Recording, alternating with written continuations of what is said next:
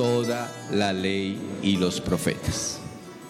Bueno, entonces la primera pregunta para los hermanos y para pues para todos nosotros, por supuesto, para la iglesia es ¿quién cumple este mandamiento? ¿Quién en este momento cumple este mandamiento? Como se espera de nuestra iglesia, nadie levanta la mano. Si alguien levantara la mano, tendríamos que... Bueno, la otra pregunta. Durante la vida en este mundo, en esta vida que tenemos ahorita, ¿alguien cree que va a poder cumplir este mandamiento? O sea, quiero decir, estamos tres segundos antes de tener el último momento de vida aquí.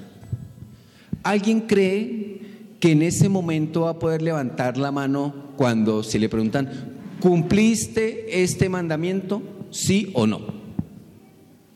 No, nadie, nadie. Nadie va a poder cumplir ni el primer mandamiento ni el segundo mandamiento. O sea, a pesar de que nuestro Señor Jesucristo, ante la pregunta de alguien, lo dice ahí, el escriba lo quería tentar, ¿sí? Y él le responde, amarás al Señor tu Dios con todo tu corazón y con toda tu alma y con toda tu mente. Un mandamiento que está desde Deuteronomio 6.5. Y él dice, este es el primero y grande mandamiento y el segundo amará, es semejante, dice, el segundo es semejante. Amarás a tu prójimo como, como a ti mismo. De estos dos mandamientos depende la ley y los profetas. Y nosotros estamos sosteniendo y diciendo en este momento que ninguno de nosotros va a poder cumplir ninguno de los dos mandamientos. Ni el primero ni el segundo. En todo caso, es una afirmación o es una confesión tremendamente importante, pero tremendamente sorpresiva, ¿no les parece? O sea, estamos diciendo, somos incapaces de cumplir la ley. Somos incapaces de cumplir la ley. Listo.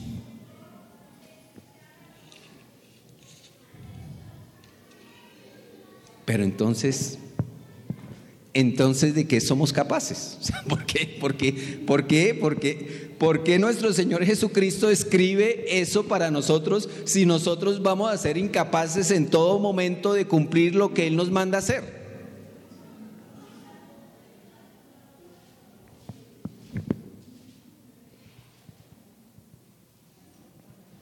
En la palabra siempre se nos compara a unos soldados de un ejército que por definición solo tiene un general. En nuestro ejército no hay oficiales o oficiales, rango aquí, rango acá, todos somos soldados. ¿Desde cuándo somos escogidos como miembros de este ejército?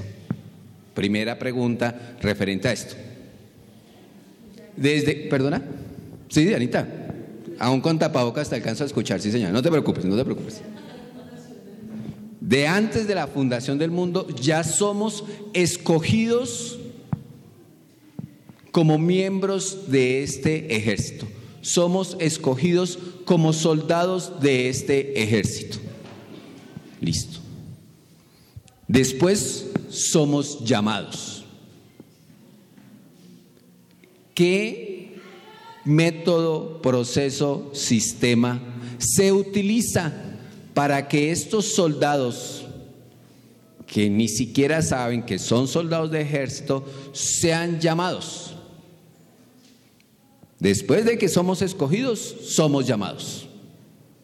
¿Qué método, qué instrumento utiliza nuestro Creador para que nosotros seamos llamados?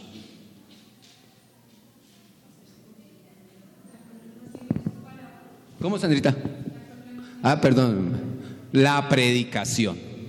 Ese es el sistema que nuestro Creador utiliza para llamarnos. Listo. Hemos sido escogidos. Hemos sido llamados. Ahora, ¿qué pasa con nosotros? Estamos, hemos sido llamados. ¿Qué pasa con nosotros? ¿Cuál es el siguiente paso? Somos regenerados. Somos regenerados. Soldado, usted va a ser regenerado.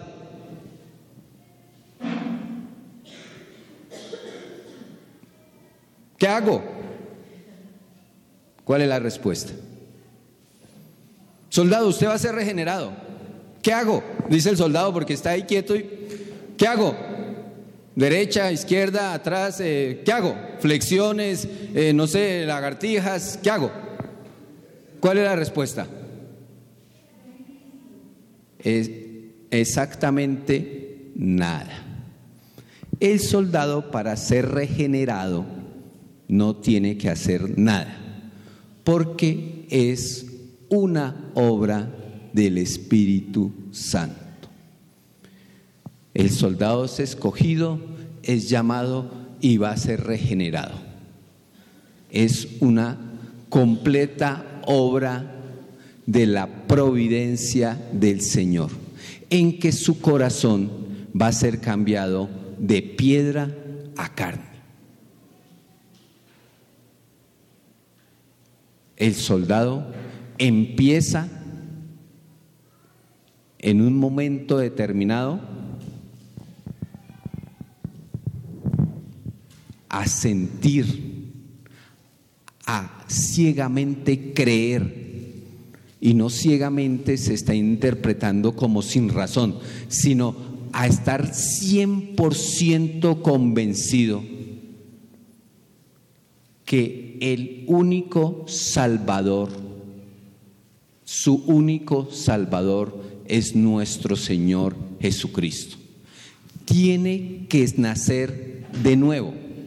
Por eso el proceso se llama regeneración. Tiene que nacer de nuevo. ¿Sí? ¿Qué es lo que no entendía el eh, Nicodemo? Gracias.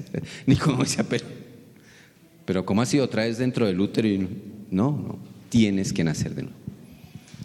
Listo.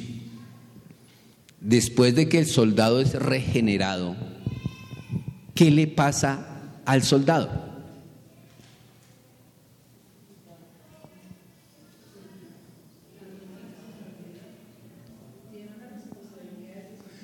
Sufre una conversión. El soldado sufre una conversión. Se para el soldado otra vez. Fui escogido, fui llamado, fui regenerado. Ahora voy a sufrir una conversión. ¿Qué hago? ¿Qué hago? ¿Ah? Tiene que presentar arrepentimiento. Conversión es arrepentirse. ¿Cuál es la diferencia entre sentir arrepentimiento y sentir remordimiento? ¿Lo hemos hablado? No es que estemos, sino pregunto nuevamente. El soldado sufre una conversión. Quiere decir, o sea, el soldado está sufriendo una conversión, quiere decir que el soldado se está arrepintiendo que exactamente qué es arrepentirse. Un cambio. ¿Cuántos grados va a girar el soldado? Usted, el, bueno, no, no, usted no, no, perdón. El soldado va a girar. ¿Cuánto va a girar? 180 grados.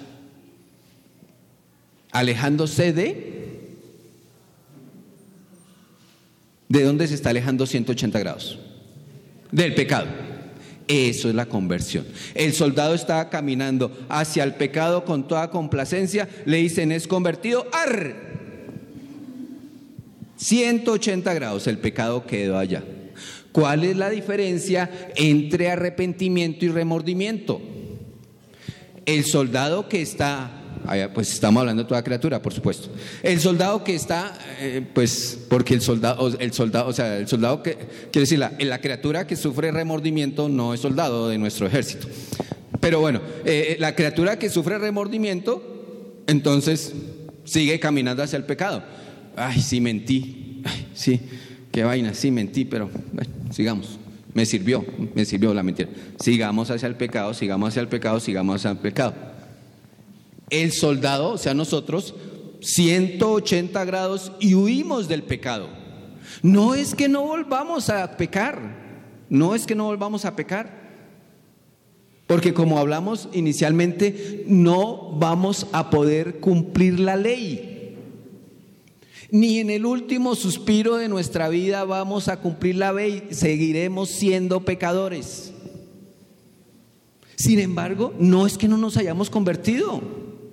Seguimos huyendo del pecado 180 grados. Mentí.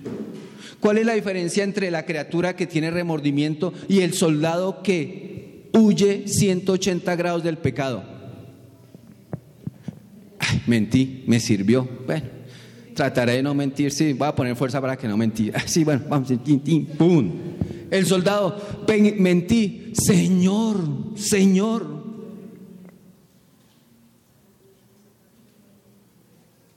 Confieso, confieso ser un pecador. Confieso no poder ser digno de ti, pero también estoy convencido. ¿Y por qué está convencido? Porque ha sido regenerado. Tiene la fe ciega en que el Señor es su Salvador. Peca, peca, por supuesto. Le duele, lo confiesa, se arrepiente y sigue en el camino que la regeneración le ha trazado.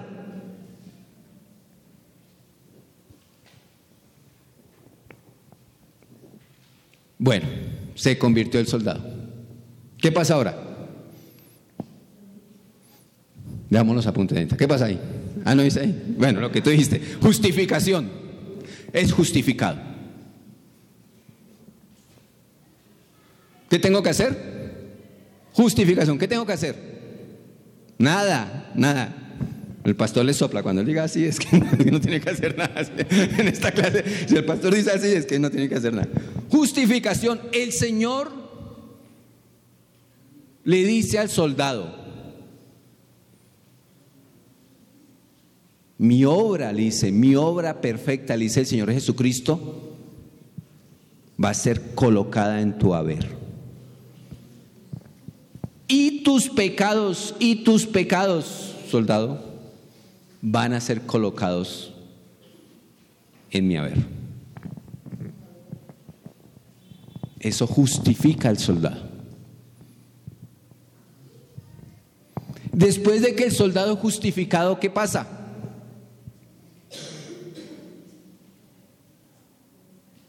Es llamado, perdón, es escogido, es llamado, ¿Sí? Después de ser llamado, ¿qué pasa? No, convertido, no. ¿Cuál es la palabra exacta? Nace nuevamente, regenerado, ¿sí? Conversión, justificación. Ah, pastor, gracias, mi mejor estudiante. Adopción, adopción. O sea, le están diciendo al soldado, le están colocando casi el juramento de bandera y le están diciendo, usted 100% ya es parte de este ejército. Adopción. Usted ya es parte de este ejército, soldado. Después de la adopción, ¿qué viene?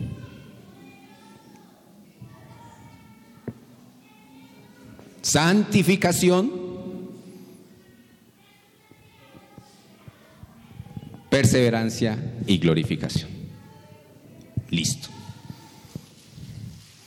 ¿dónde estamos nosotros en este momento? Santificación, mirancita, ¿cierto? Nosotros ya juramos bandera y estamos en el proceso de santificación.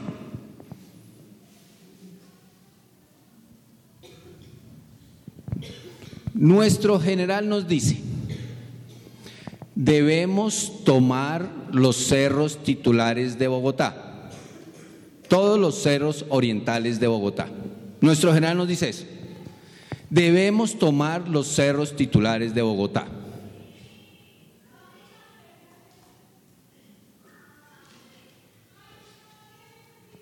Nuestro creador le dice a todas las criaturas, debemos tomar los cerros titulares de Bogotá. Lo estoy llamando como si ese fuera el proceso de santificación. ¿Quién se dirige a tomar los cerros titulares de Bogotá? El pueblo de Dios. Nosotros que somos los soldados. Cuando estamos en la base de esos cerros titulares, ¿Qué proceso vamos a iniciar? ¿El de llamado? No. ¿El de regeneración? No. ¿El de justificación? No. ¿El de adopción? No. Vamos en un momento determinado de nuestras vidas a iniciar el proceso de santificación. Nosotros en esta vida vamos a poder tomar los cerros titulares, o sea, vamos a poder llegar, perdón, podemos llegar a la cima de estos cerros en nuestra vida. Nuestro anciano dice sí o no. Bueno, depende, depende, sí, todo esto depende.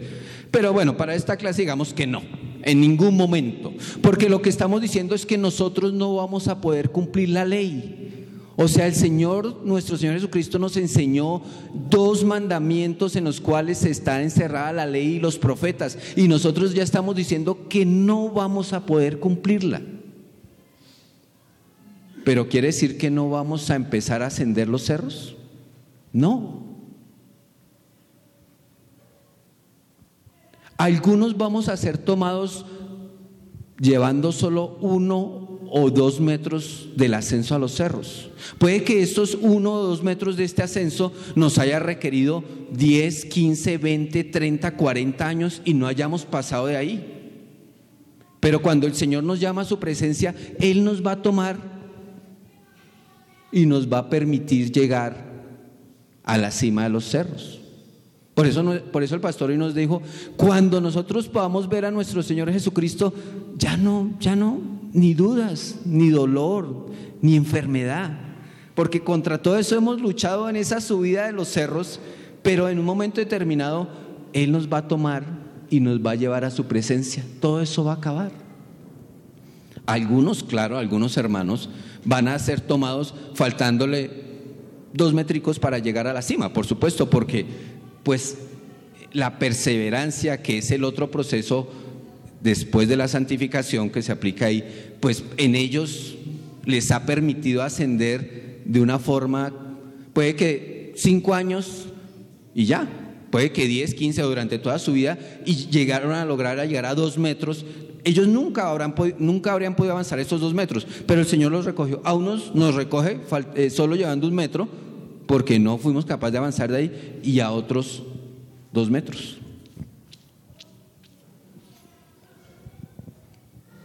¿Cómo sabe el soldado?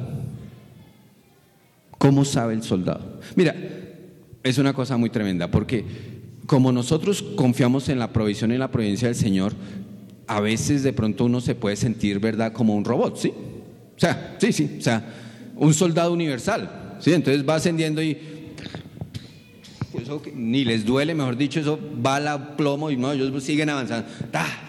No, a nosotros que no somos Jean-Claude Van Damme.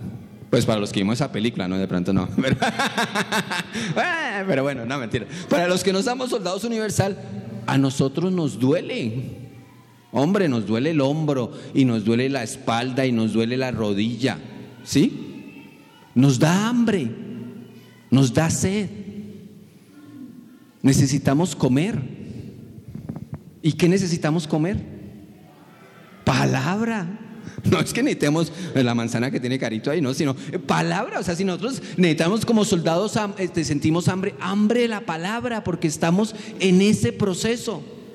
¿Sí? Si sentimos sed, es sed de palabra, sed de conocimiento. ¿Mm? La provisión del Señor, lluvia para nosotros, agua. Listo. ¿Cómo sabe el soldado? ¿Cómo sabe el soldado? Porque esto siempre es de para arriba. Esto siempre es de para arriba, siempre hemos hablado de eso. Si el soldado siente que no está esforzándose en avanzar, ¿será que el soldado está ascendiendo? No. Si el soldado siente que es fácil el camino, ¿sí? No es que haya perdido su sal, no es que haya perdido todo su proceso, no es que lo hayan quitado del proceso. No, lo que quiere decir es que no se está esforzando. O sea, no estamos hablando de la gente que está aquí en Bogotá y nos mira ascendiendo bajo este, eh, pues no aguacero, ¿no? Porque mira, ya acabó. Pero bueno, bajo esta lluvia nos mira ascendiendo y, ellos sentados en, su, en, una silla en su sala, si nos miran, si en la televisión saliera eh, exclusivo, 100 eh, personas están ascendiendo los cerros tutelares de Bogotá. Y él en su, en su silla, ¿qué pensaría? Gente se hay loca, la gente se loca en este mundo a esta hora, empezar a ascenderse ahí la gente loca en este mundo. O sea, no estamos hablando de la persona que no fue escogida ni fue llamada, ¿sí? Mucho menos regenerada, mucho menos convertida, mucho menos justificada, mucho menos adoptada y que no están por santificación. Ellos están aquí en Bogotá, respetan los semáforos, van por la parte plana, eh, dejan pasar a las personas, eh, van en cicla haciendo su ejercicio, eh, crían a sus hijos adecuadamente, bueno, pero no estamos hablando de ellos. Estamos hablando de un soldado que no se esfuerza y por eso no siente que su camino sea duro y en ascenso. Lo que estamos diciendo en este momento es que alguien del pueblo de Dios, si no siente en un momento determinado que su proceso de santificación le exige, es que no se está esforzando. O sea, no somos el soldado universal. Siempre sentimos, siempre debemos sentir que necesitamos esfuerzo. Pero bueno, vuelvo a la pregunta. ¿Cómo sabe el soldado que se está esforzando y que está avanzando en su proceso de santificación? Así durante 40 años solo avance dos metros. ¿Cómo sabe? ¿Con base en qué? No, tiene perseverancia. Los frutos, mm, no, sí, no, sí, no, sí, sí, no, sí, no, hermano, pero algo más, algo más claro. ¿Cómo? Sí, no, pero algo más claro. Si nuestro Señor Jesucristo dice en sus mandamientos, Amarás al Señor tu Dios con todo tu corazón y con toda tu alma y con toda tu mente. Deuteronomio 6:5. Este es el primero y grande mandamiento. Y el segundo es semejante. Amarás a tu prójimo como a ti mismo. De estos dos mandamientos depende toda la ley y las profetas. Nosotros no vamos a poder cumplir esto nunca. Pero ¿cómo sabe el soldado que va ascendiendo y se va esforzando? Perdón. ¿Verdad? aborrece el pecado, pero se va acercando a esto. Nunca va a llegar a esto. Pero él tiene que saber que está intentando cumplir la ley. Él no cree que su salvación sea cumplir la ley, él está consciente de eso, pero la ley la tiene como ayo para saber si se está esforzando o no se está esforzando. Si él siente cuando empezó su proceso dos metros atrás que no amaba a Dios de tal manera, sino que dos metros adelante con el tiempo se dio cuenta que saca más tiempo en leer, saca más tiempo en comprender, saca más tiempo en coinonía, está avanzando en su proceso de santificación, aunque no haya avanzado mucho. O sea, la ley, la ley para nosotros La ley para el que está en Bogotá sentado en su silla al frente del televisor lo condena. A nosotros no nos condena la ley. Para nosotros, para nosotros es un ayo que nos lleva a la presencia de nuestro Señor Jesucristo. O sea, es un ayo que nos permite a nosotros, no somos robots. No es alguien que nos agarra de un eh, arnés y nos empieza a jalar desde la cima y nosotros estamos ahí así ahí sin hacer nada ahí, subiendo. No, nosotros no somos eso. Nos toca con manos, con piernas, con dientes, con el codo, con la cadera, con la cola, entre hermanos.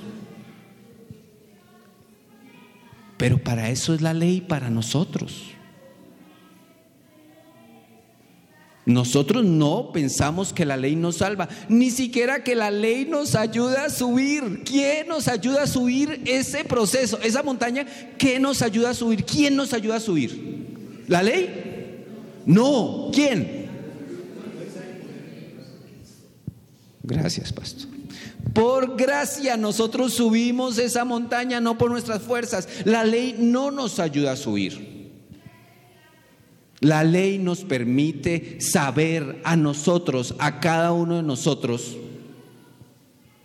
si estamos esforzándonos en nuestro camino de santificación. El soldado se hizo una conversión 180 grados del pecado, pero la única forma de saber si está dirigiéndose adecuadamente es la ley que le está diciendo, no mientas, y cada vez miente menos y miente menos y miente menos y miente menos. No por remordimiento, sino por gracia, por supuesto. Otra característica de nuestro ejército es que no hay rambos. No, no hay rambos, no hay rambos. Rambo, ¿para qué necesitaba sus compañeros de ejército? Rambo, ¿para qué necesitaba sus compañeros de ejército? No, ah, no, Piedad es muy joven para haber visto Rambo. Entonces, bueno, vamos a ver otra. No, pero es que la que. Bueno, bueno, Rambo, hablemos de un super soldado entonces. El super soldado, ¿para qué necesita los compañeros de ejército? Para salvarlos, pastor. Él necesita, en Rambo, entonces él necesitaba tres o cuatro extras que siempre eran, ponían cara de apaleados y que no se pueden, para salvarlo y decirle, uy, puede, puede, ¿sí? A veces nosotros somos eso super hermanos que consideramos que nosotros estamos, que los hermanos que están al lado nuestro, los que necesitamos, están ahí, es para que nosotros les ayudemos, los eh, enseñemos, los corrijamos, los no. En nuestro ejército no hay, bueno, super soldados para, para, para, para que el ejemplo sea claro. En nuestro ejército todos somos soldados necesitados. ¿Para qué el soldado necesitado tiene a sus otros eh, compañeros soldados, camaradas, llamémoslos. ¿Para qué los tiene? Para que le ayuden, para que le ayuden en el cumplimiento de su misión. Para eso los tiene, para eso los necesita. Si un soldado cree que puede andar solo en ese camino, está tremendamente errado y equivocado.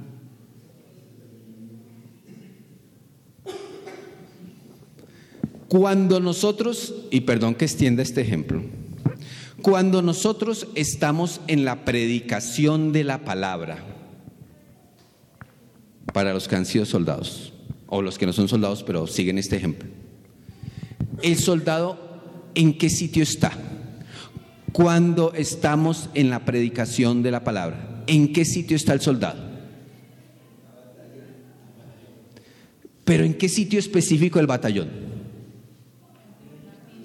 Si está como en el auditorio, ¿sí me entiende? O sea, el soldado ha sido llamado y ¿quién le está hablando? Claro, nos está hablando el anciano de la palabra, pero ¿quién nos está hablando directamente cuando el anciano de la palabra está predicando la palabra? ¿Quién? Nuestro comandante. ¿Y por qué nuestro comandante, por qué nosotros en ese momento el soldado viene con todo su equipo, viene con todo su, eh, el fusil, viene con todo listo? Porque, el, el soldado puede preguntar en ese momento. No, no, porque el comandante está hablando. Cuando está en la escuela dominical ese soldado, ¿en dónde está? Si antes estaba en el auditorio, en la escuela dominical, ¿dónde está? Sí, está de pronto, sí, puede estar en entrenamiento, pero de pronto en un descanso en el entrenamiento, bueno, se quitó las botas porque le están asentando, dejó el fusil a un lado y está hablando entre camaradas, sí, está en coinonía, pues porque no está hablando el comandante, sino está hablando un camarada que le está diciendo, mira, me pasó esto, eh, les aconsejo que el fusil lo limpien así, eh, hablemos, entonces ahí si el soldado dice, no, así no funciona, lo que todo, mira, estás equivocado, listo, estamos hablando. Sí, está, pero es, un, es una... Listo. ¿Por qué el soldado necesita todo esto? ¿Por qué necesita ser citado al auditorio? ¿Por qué necesita estar un tiempo con sus hermanos? ¿Por qué necesita un tiempo a solas para poder revisar su manual, que es la palabra? ¿Por qué necesita estar oteando eh, allá arriba en oración? ¿Por qué necesita todo esto? Perdón, sí, prepara para estar. Perfecto. Equipamiento, Marcelita, ese es el término que yo buscaba. Equipamiento, equipamiento. ¿Sí? Una parte importante del concepto de equipamiento es que el soldado sin equipamiento en este ejército no sirve. No va, o sea, no es que lo vamos a desechar, por su, bueno, nosotros no, no es que el Señor lo va a desechar. Sin embargo, su proceso de santificación no va a ser tan efectivo o tan posible si él no se equipa. No es que pierda la, la salvación, pero seguramente no va a poder avanzar sino medio metro. Ahora, ¿cómo el Señor va a valorar si avanzó medio metro o diez metros? Eso sí no está en nuestras manos saberlo. O sea, no, no lo sabemos. Pero definitivamente si no se equipa es. Pero otra cosa es que a veces tenemos hermanos o somos hermanos que de pronto alguno nos dice, hola hermano Alejandro, venga un momentico, es que le veo un bulto en la espalda. ¿Y qué es eso? No es un paracaídas, eh, hermano, es que yo... ¿Y tú crees que necesitas un paracaídas aquí para ascender por la, por la montaña? No, pues sí, porque no, hermano, quítese eso y verá que avanza un poquito más rápido. Venga, venga, quítese eso, quítese ese peso y verá que avanza más rápido.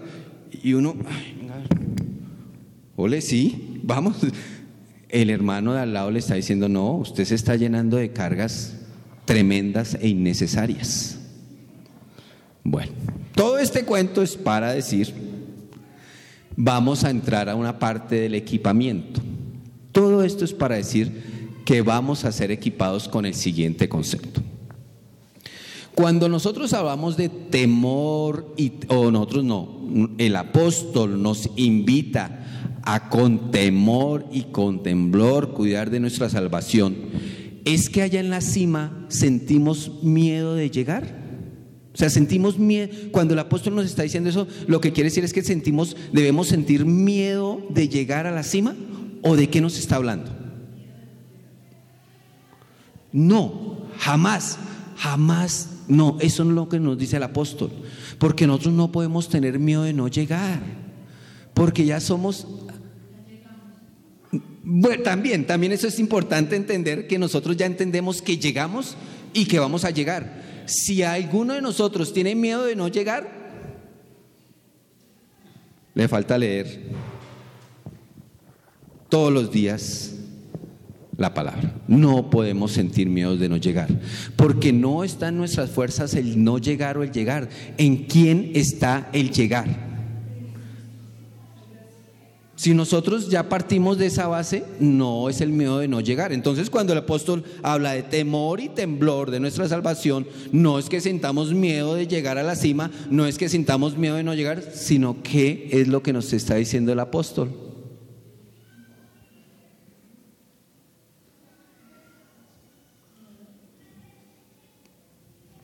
Ya está, ya está. Luisito encontró ese, ese versículo, me pareció que estaba buscando. ¿No? ¿No? ¿No? Ah, bueno. ¿Qué está, qué debe estar entendiendo el soldado con esa instrucción que le está diciendo, en que encuentra en su manual de formación? Dice, hermanos, debemos sentir o cuidar con... Cuidar, perdón, gracias, pastor. Entonces encuentra su manual, que es la palabra, perdón que la llaman. Cuidar con temor y temblor nuestra salvación. Ah, el soldado dice, ¿qué? ¿Qué entiende?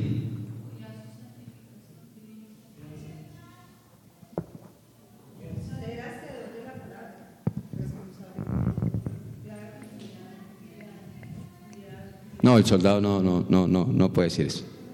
O sea, no puede entender que eh, el manual está diciendo que se hace de la palabra cuando le dice, cuida con temor y temblor de tu salvación. No dice, sea hacedor de tu palabra. No. Lo que está, perdón Marcelita.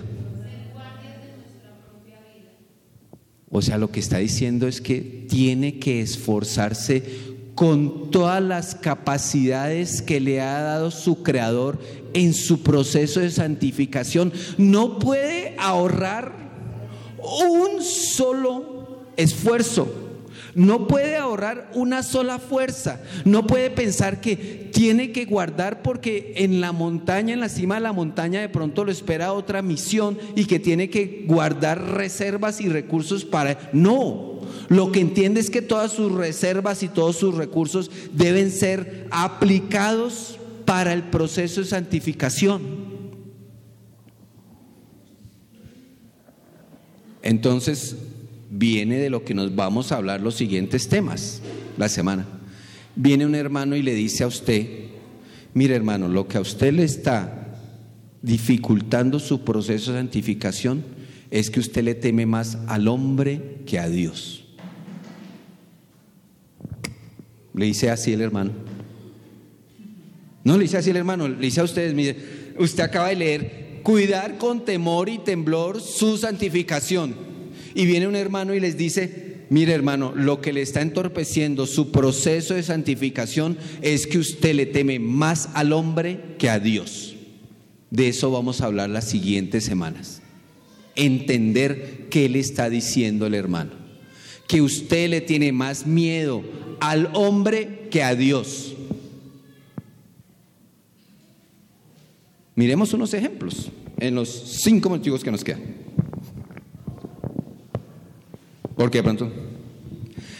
Un ejemplo, presión de grupo. ¿Ustedes han sentido en algún momento presión de grupo? Un ejemplo, Piacita, que no sea con Rambo. no, mentiras. Pero cortico, cortico, un ejemplo. No, no, sé, no puede ser tuyo, de una amiga, como dice uno. A una amiga mía le pasaba. ¿Qué eh, tres frases. Cuando todos los compañeros de trabajo quieren eh, eh, irse a la fiesta. Y nos vamos todos para la fiesta, nos vamos todos para la fiesta. ¿Tú quieres ir a la fiesta? No quiero ir a la fiesta. ¿Por qué termina yendo? No, no, no termina yendo por eso. No, no porque piensas que te vas a divertir. No, señora. Tú sabes que no te vas a divertir. ¿Por qué vas a la fiesta? Porque le temes más al hombre que a Dios. En el manual tuyo está esa frase subrayada. Cuida con temor y con temblor de tu salvación. Pero como le temes a la opinión de tu grupo, decides ir a la fiesta. O sea que tuviste más temor del hombre que de Dios. No es que tengas miedo de subir a la montaña, ni de llegar allá arriba, ni que tengas miedo de no poder subir o de perder la posibilidad de subir. No, es que no estás utilizando todos tus recursos para subir a la montaña. Tú entiendes que es erróneo ir a esa fiesta por una o por otra razón, porque tus compañeros se emborrachan, porque tus compañeros murmuran, critican, porque puedes encontrar una persona con que tengas inmoralidad sexual, porque puedes emborracharte, porque X, Y, Z. Pero tú le tienes más miedo al hombre y decides ir porque le te da miedo lo que piensen tus compañeros de trabajo de ti. ¿Será que es interesante el tema que vamos a hablar? Bueno, otro ejemplo, otros dos ejemplos, dos minuticos, otro ejemplo, otro ejemplo. Compromisos, compromisos. Un ejemplo cortico, compromisos. Un ejemplo cortico. Que no tenga que ver esto con presión de grupo. Compromiso. Luisito fue político, entiendo. Otra vez, bueno, una vez fue a una elección, ¿sí o no? Una vez es de candidato. ¿Algún compromiso en tu campaña podría haber eh, ejemplificado esto del temor al hombre o no? Pues digo porque a veces el político tiene que sacrificar algunas cosas o esa es la, la, percepción que, que de pronto se tiene en general.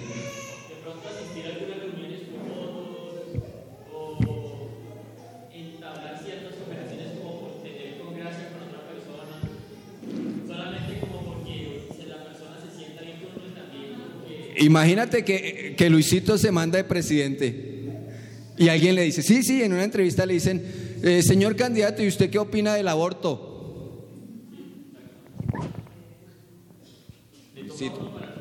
Luisito por dentro dice, se me, se me acabó la campaña aquí, porque con lo que voy a decir se me acabó la campaña o unos cuantos votos se perdieron.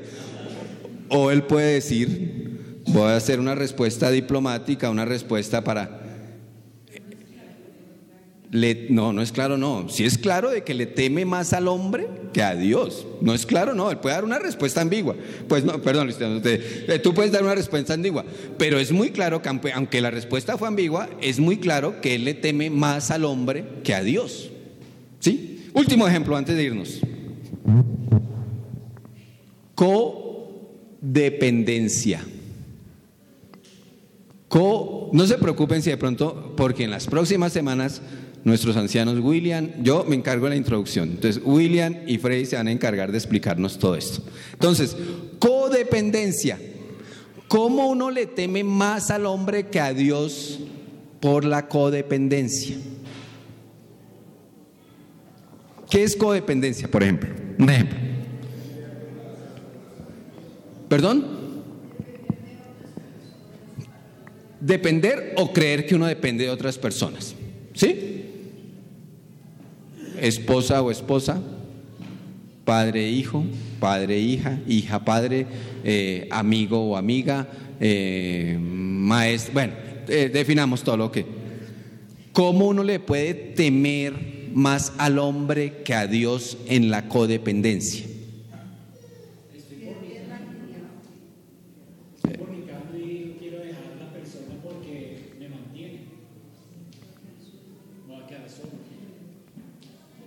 Sé que estoy pecando. Sé que, mejor dicho, sí, pero económicamente, pero no es que la casa se puede perder, es que eh, no, ya tengo, allá hay unos, ya hay un hijo, ya hay dos hijos, ya hay diez hijos, sigo pues en unión, pero no, es que pues él es de muy mal genio, de, de pronto se me va a abandonar, ¿a quién le está temiendo más? ¿A Dios o al hombre? Al hombre. Bueno, este es el tema de nuestras próximas semanas. Están invitados para, para la próxima temporada, que es en ocho días empezamos con el primer capítulo, nuestro anciano Frey. Señor, muchas gracias. Eh, por supuesto, muchas gracias por escogernos. Y por supuesto, muchas gracias por llamarnos.